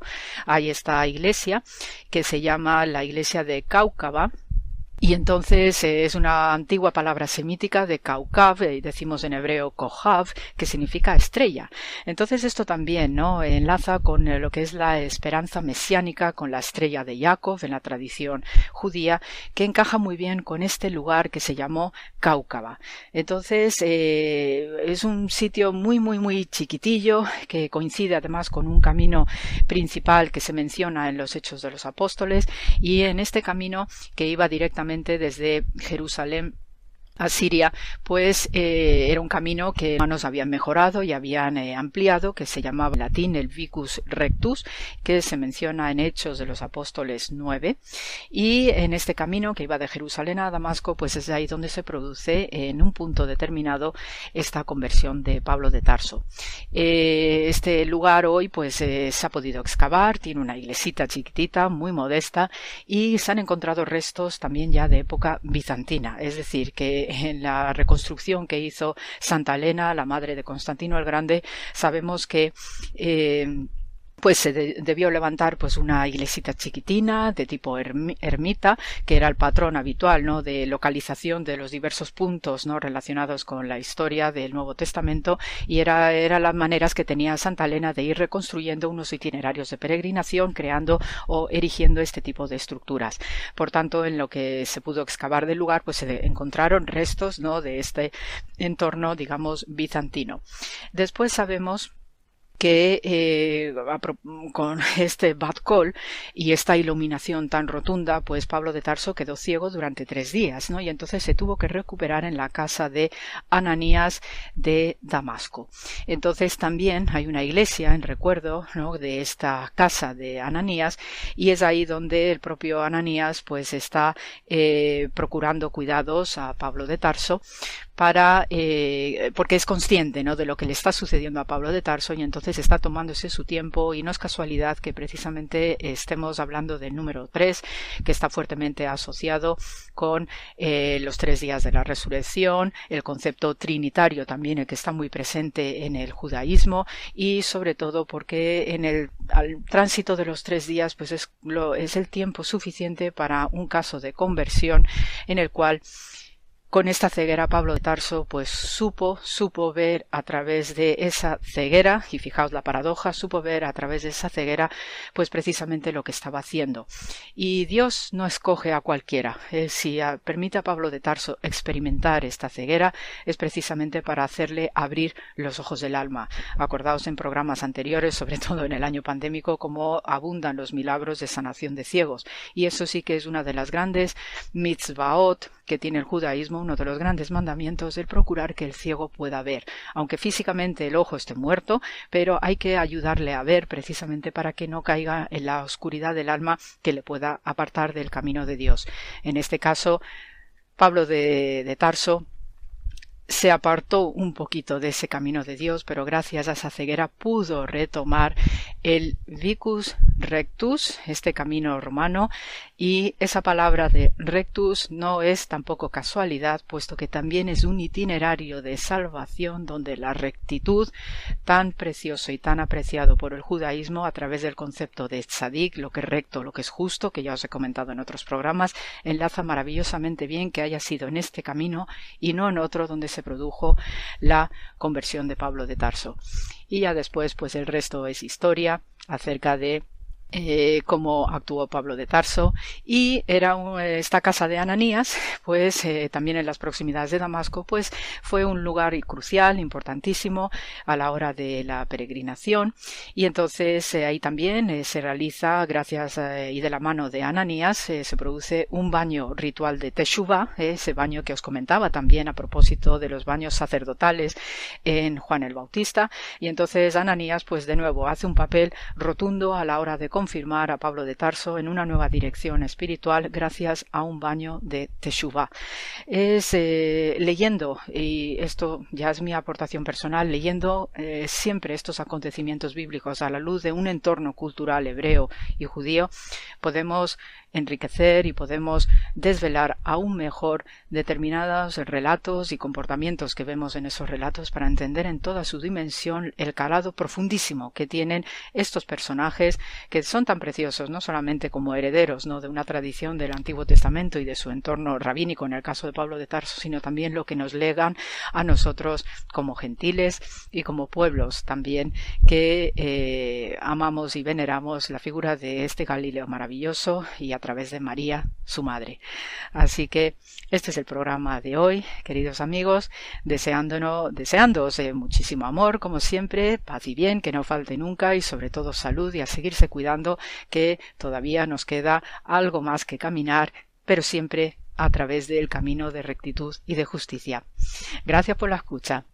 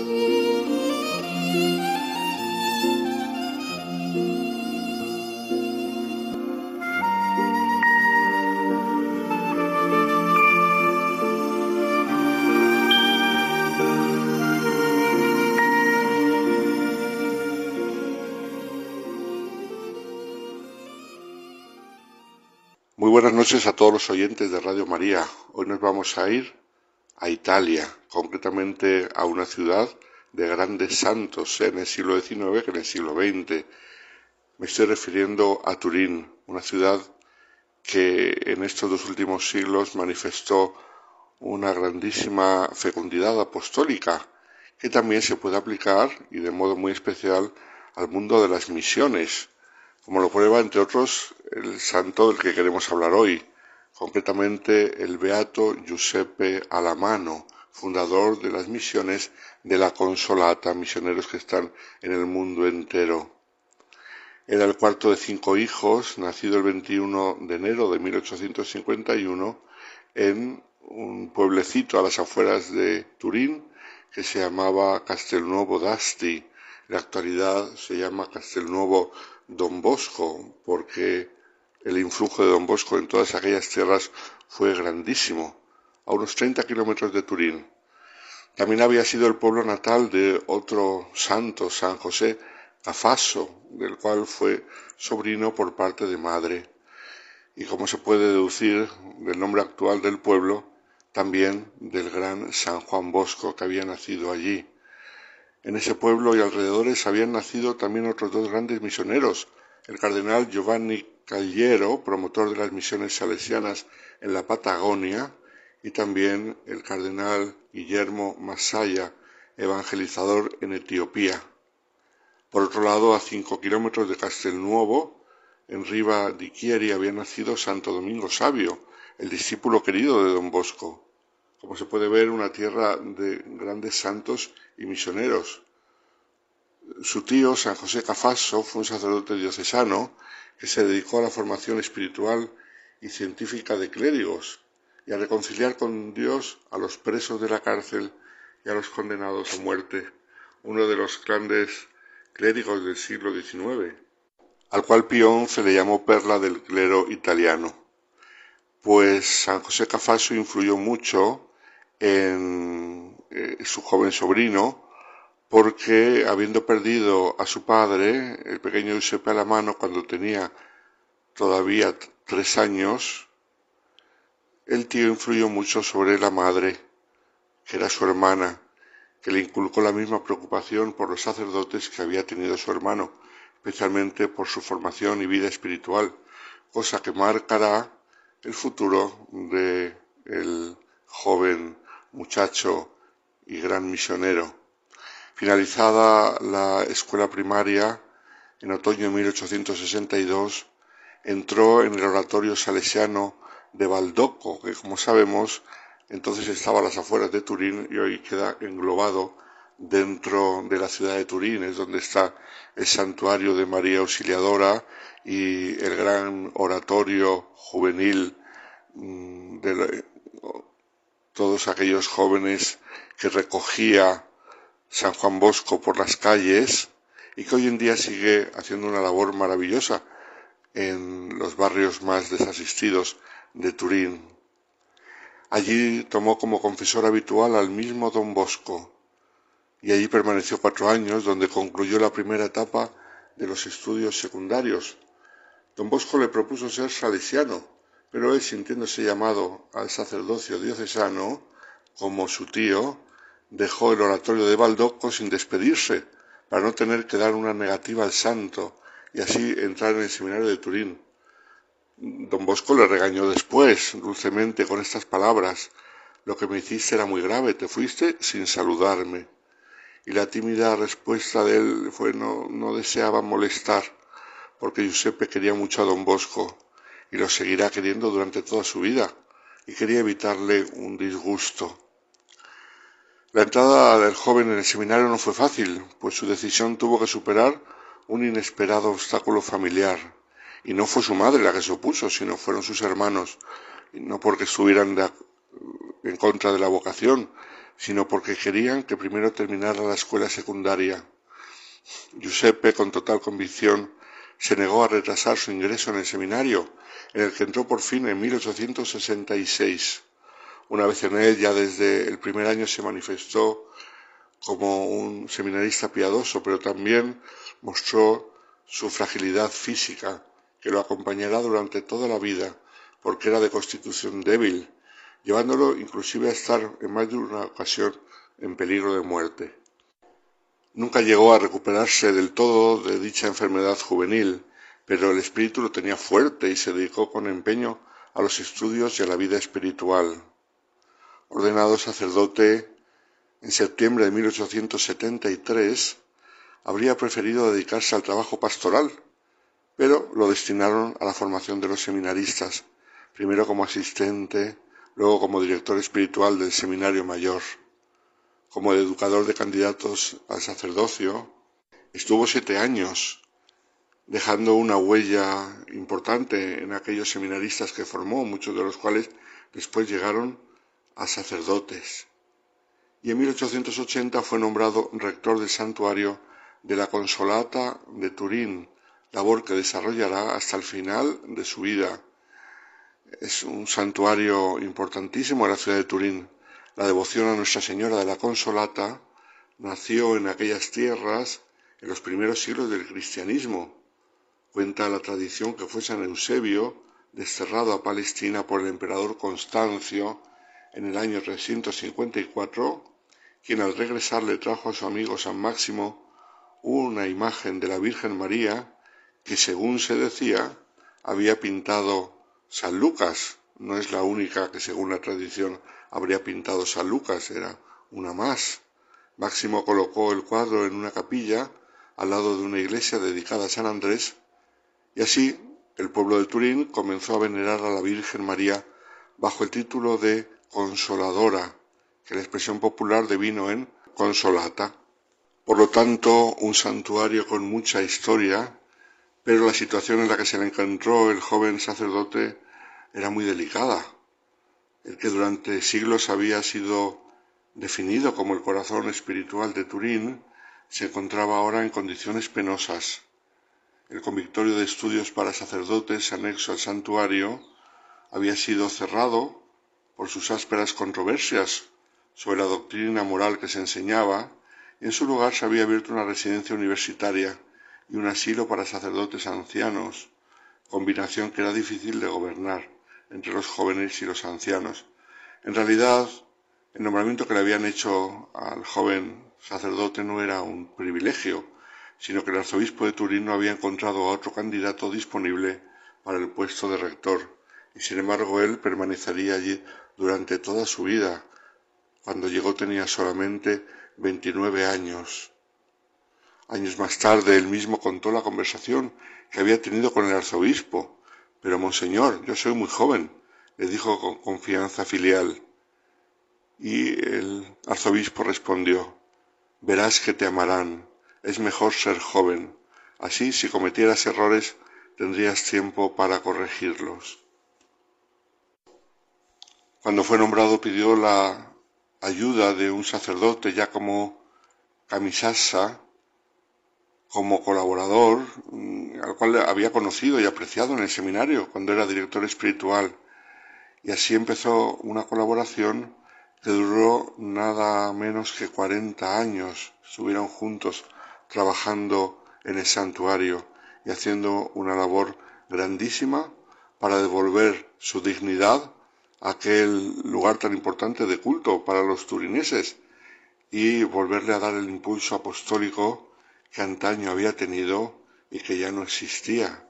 Y poco a poco, poco a poco, lo fue consiguiendo. Poco a poco, el trabajo pastoral de este buen rector hizo que el santuario volviese a ser un faro espiritual para toda aquella región.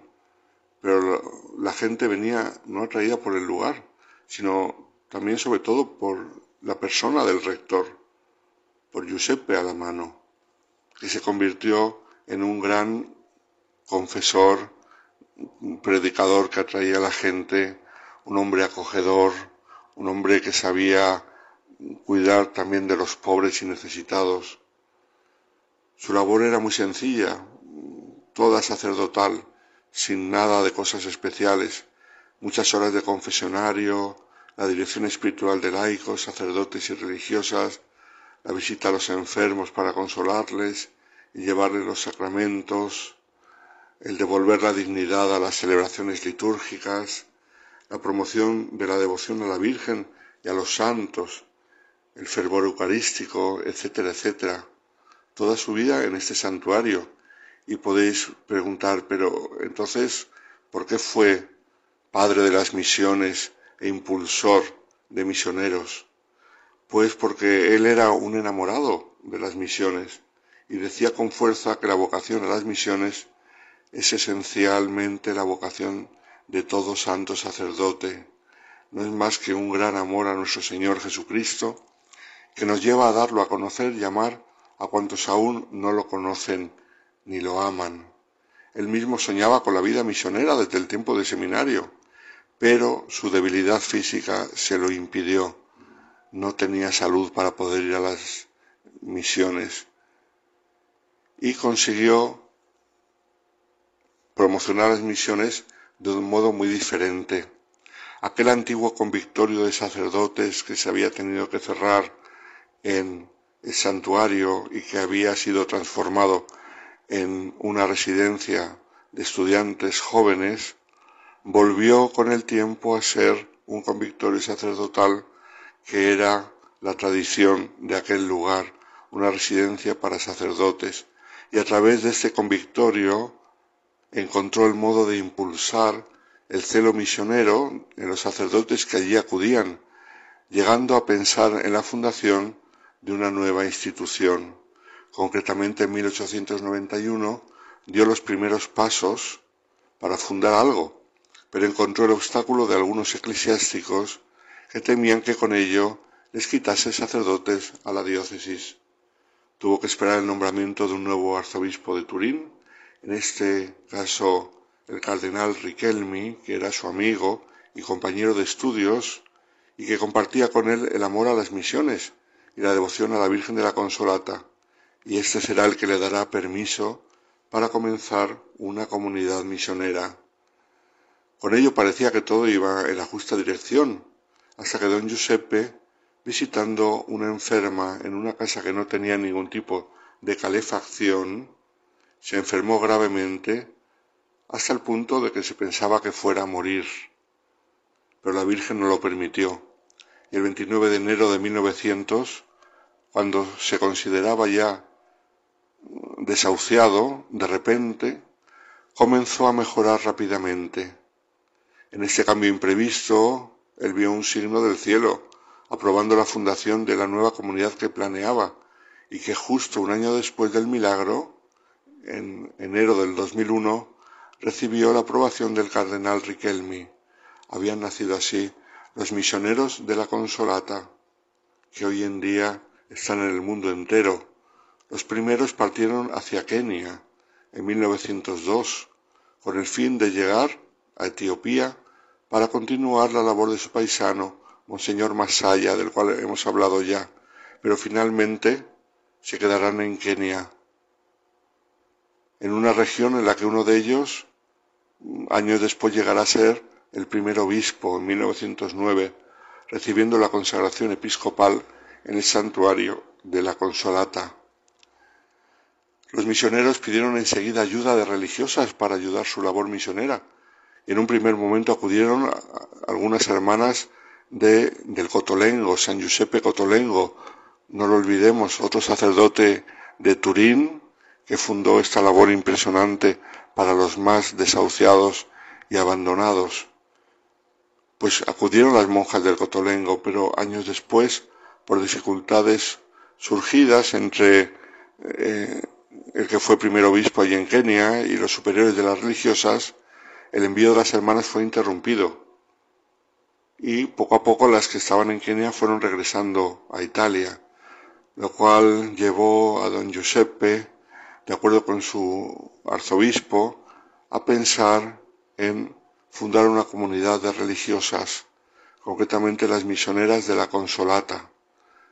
Y así, en los años siguientes, la colaboración entre los misioneros y las misioneras fue muy fecunda ya que mm, además de llegar a Etiopía, por fin fueron a Tanzania, Somalia, Mozambique y otros países africanos, ya que se especializaron sobre todo en un principio en los países de África y poco a poco fueron abriendo pues el abanico de eh, su misión.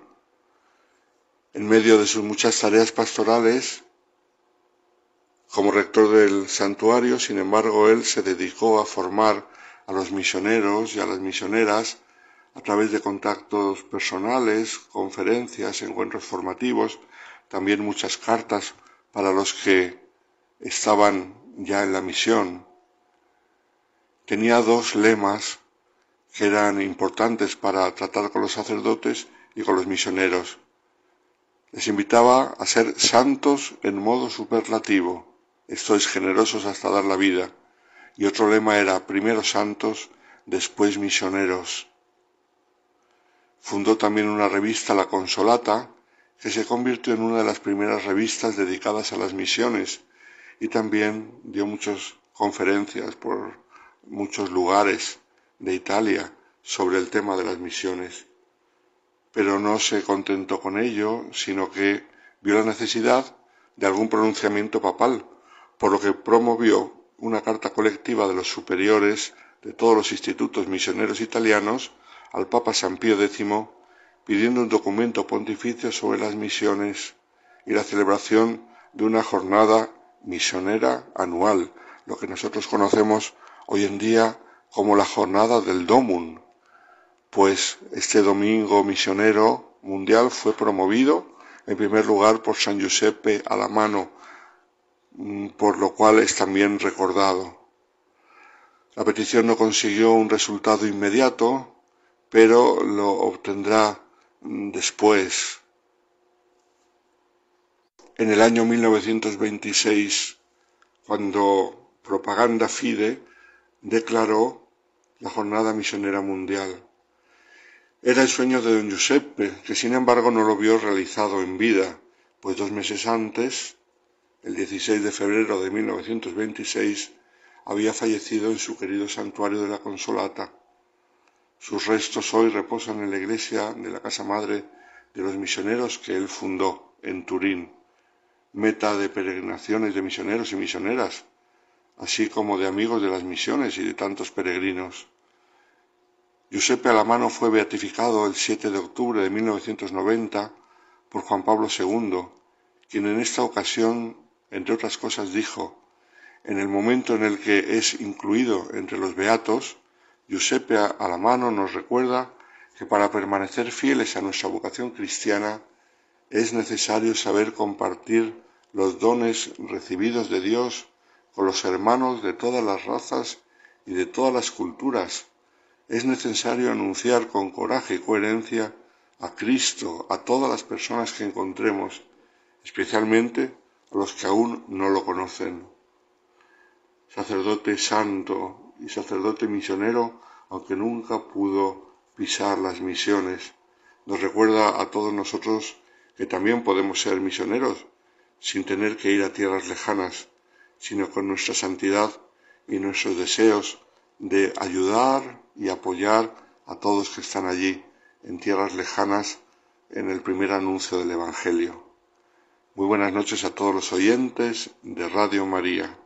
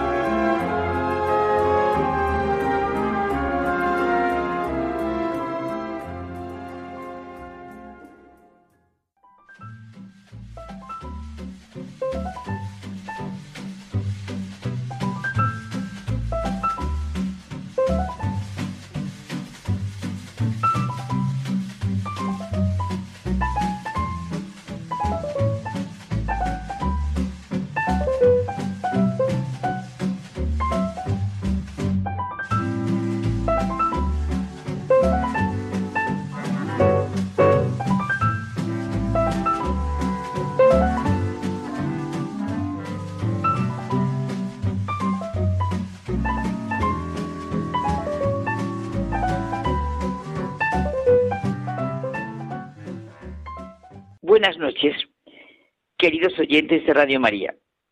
Esta noche el diálogo de José Manuel y mío va a ser sobre una pregunta que le hacen los discípulos a Jesús. ¿Quién es el mayor en el reino de los cielos? Sí, es la pregunta que le hacen a Jesucristo sus discípulos que le conocen y sentimos a Jesucristo como el Hijo de Dios, el gran y verdadero conocedor de nuestra naturaleza humana, de lo que nos hace grandes, felices, de lo que quita nuestras penas y angustias, del para qué hemos sido llamados, no solo a la vida, sino a la vida eterna.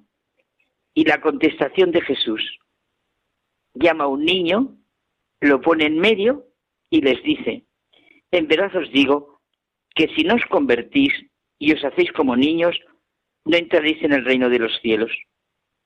Es curioso, José Manuel, al escuchar estas palabras de Jesús, me viene a la mente la gran educadora María Montessori. Solo una pinceladilla de esa mujer que introdujo la revolución pedagógica más importante del siglo XX por presentar el gran desarrollo armónico del ser humano a partir de los primeros años de la infancia. La mente del niño posee una capacidad maravillosa y única. Tiene la capacidad de absorber conocimientos, de admirar, de preguntar. Bueno, y nuestro amigo Chesterton dice que la única educación eterna es esta, estar lo bastante seguro de una cosa para atreverse a decírsela a un niño. El respeto que requiere esta afirmación, ¿eh? Sí, es que lo propio de la infancia es que cualquier cosa en ella es maravillosa. Atrae nuestra atención las cualidades que suelen ser propias de los niños, la inocencia en cuanto a la maldad, la capacidad de asombro y admiración. Son capaces de ver cómo la luna sonríe o los juegos que pueden sencillamente hacerse con los dedos de las manos. Se admiran y asombran ante lo que quizá pasamos nosotros por alto, ¿no?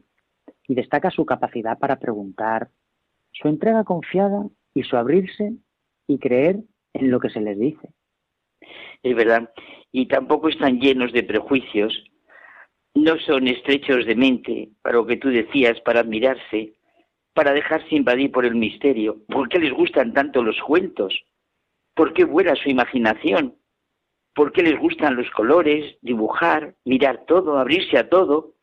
Vamos, no abrirse paso a corazos, sea como sea, ni luchas sin cuartel, ni palabras con doble sentido, ni juzgar con sentido negativo, viendo el pero que decía un profesor mío. Así es que la verdad es que el prototipo del niño es la seguridad y certeza en sus padres, ¿verdad? Su confianza y su abandono en ellos. Un niño confía sin darle vueltas a las cosas. No puede vivir sin confiar en, en quienes le rodean. Que claro, es verdad, se ve en los niños la necesidad de la fe, de la esperanza, del amor. El secreto de los niños es que todo lo ven natural. Por todo esto, para encontrar a Dios, tenemos que disponer nuestro corazón de niño, que es espontáneamente abierto y pide sencillamente ser amado. Bueno, así empieza la oración que nos enseñó Jesús. Padre nuestro. ¿Quién es el mayor en el reino de los cielos? Pues toda la vida terrena de Jesús nos muestra su relación de hijo con su padre. Es evidente, dice Benedicto XVI, que Jesús no quiere obligar al cristiano a permanecer en una situación de infantilismo perpetuo, de ignorancia satisfecha, de insensibilidad ante la problemática de los tiempos. Al contrario, pone al niño como modelo para entrar en el reino de los cielos por el valor simbólico de todo lo que significa un niño, que es inocente, o sea, la vida de la gracia. Inocencia conservada o recuperada. Exclusión de lo que es orgullo o egoísmo. Y es que, claro, el niño, como hemos dicho, vive de fe y confianza en sus padres y se abandona, con disposición total a quienes le guían y le aman. Y eso, esa disposición, es lo que nos pide Jesús a todos, ser humildes y abandonarnos con total confianza en manos de nuestro Padre Dios. Jesucristo nos insiste constantemente en la humildad, porque es la verdad del ser humano. Su auténtica manera de ir por la vida es signo de inteligencia y fuente de serenidad. Por eso nos dice, venid a mí todos los que estáis cansados y agobiados, y yo os aliviaré. Tomad mi yugo sobre vosotros y aprended de mí que soy manso y humilde de corazón, y encontraréis descanso para vuestras almas. Sí, encontraremos así el descanso para nuestras almas. Oye, qué bien hace el libro de Jacques Philippe, La confianza en Dios, que es la transcripción del retiro que predicó en una parroquia de Madrid. La referencia constante es la confianza de Santa Teresa de Lisieux nos surge mucho en nuestras circunstancias, las personales y concretas de cada uno, así como de nuestra destrozada sociedad, el camino que nos pide Jesús. Si no os convertís y os hacéis como niños, no entraréis en el reino de los cielos. Necesitamos del ascensor, los brazos de Jesús, la misericordia de Dios que se da a través de Jesucristo. La imagen, claro, es de Santa Teresa de Lisieux. Cuando ya no tenemos fuerza para superar las pruebas, que nos reconcilia con nuestra debilidad, crecemos en confianza y vivimos de la misericordia infinita de Dios. Es que ciertamente el camino que se nos propone es todo de confianza y amor. Mira, te voy a, señalar unas, unas palabras de Jacques Philippe dice, cuando se acepta la vida tal y como viene, con confianza, pasa a ser bella y buena, incluso sus aspectos difíciles. En cambio, cuando se está siempre quejándose, reivindicándose, la existencia se hace insufrible. No es culpa de Dios misericordioso, no es culpa de la vida, es nuestra actitud interior que es destructora. Inversamente, la fe, la esperanza, el amor, la acción de gracias son los remedios, los antídotos a esta actitud de víctima en la que corremos el riesgo de caer. No me digas tú, es que este Jacques Philippe ya lo hemos dicho muchas veces, pero yo es que desde luego eh, se lo recomiendo a todo el mundo que pueda que lea, si pueden ser todos, y si no, cualquiera de ellos de Jacques Philippe, cualquiera de ellos es un alimento. Es un alimento. Se engancha uno y se engancha a todos, eso seguro. Sí, sí, sí, sí. Es una maravilla, es verdad. Y esto sí nos sirve para orar. Las palabras de Jesús no son para nada algo lejano y teórico que se aprende. Eso como nos lo enseña nuestro amigo. El Evangelio es vida. No es un tratado ni un libro que se lee. Son hechos que nos dan luz, nos admiran, nos abren el corazón y los ojos y nos tendrían que llevar a decir, es verdad, lo veo, lo creo, lo necesito. El Evangelio es el verdadero paradigma de la vida. Despierta lo bueno, lo bello, nuestros mejores sentimientos. Otras veces nos juzga, nos pone en el mejor sentido de la expresión contra la espada y la pared en cada buen juicio nuestro, en cada buena obra, en cada buena actuación, el Evangelio triunfa y el cristianismo se hace eficaz. Los niños, como dice el principito, comprenden la vida y se burlan de los números. A los mayores les gustan las cifras.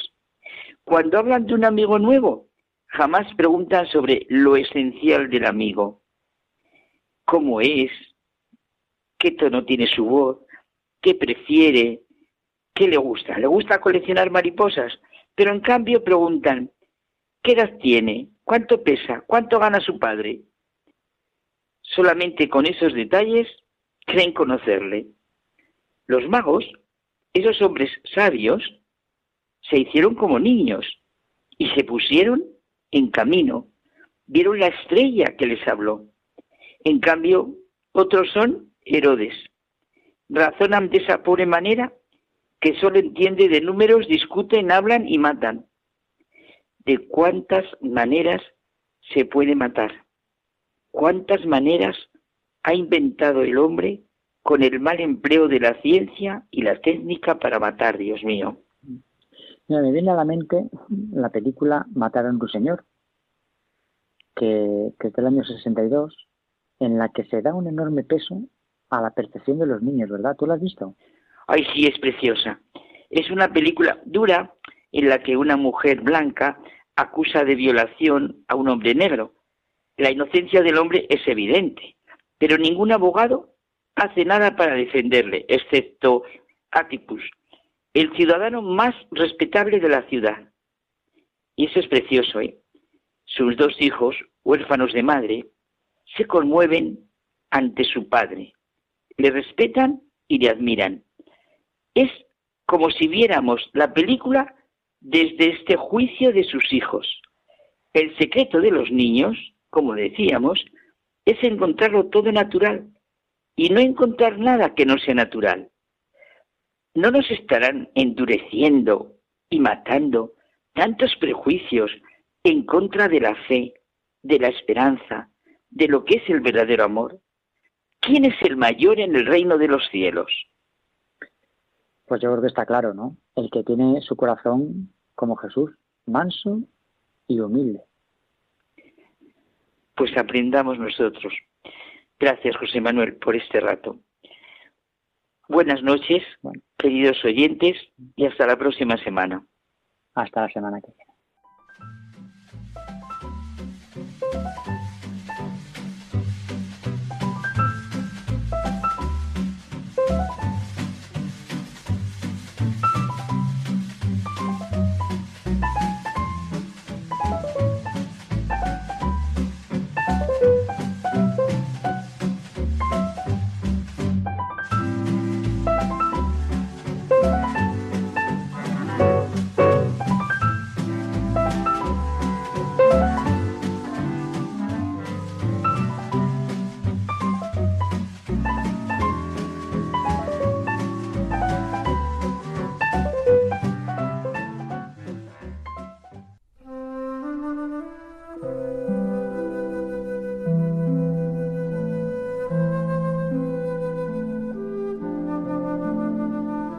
Muchas gracias por habernos acompañado. Os esperamos el próximo viernes en el programa de Mucha Gente Buena.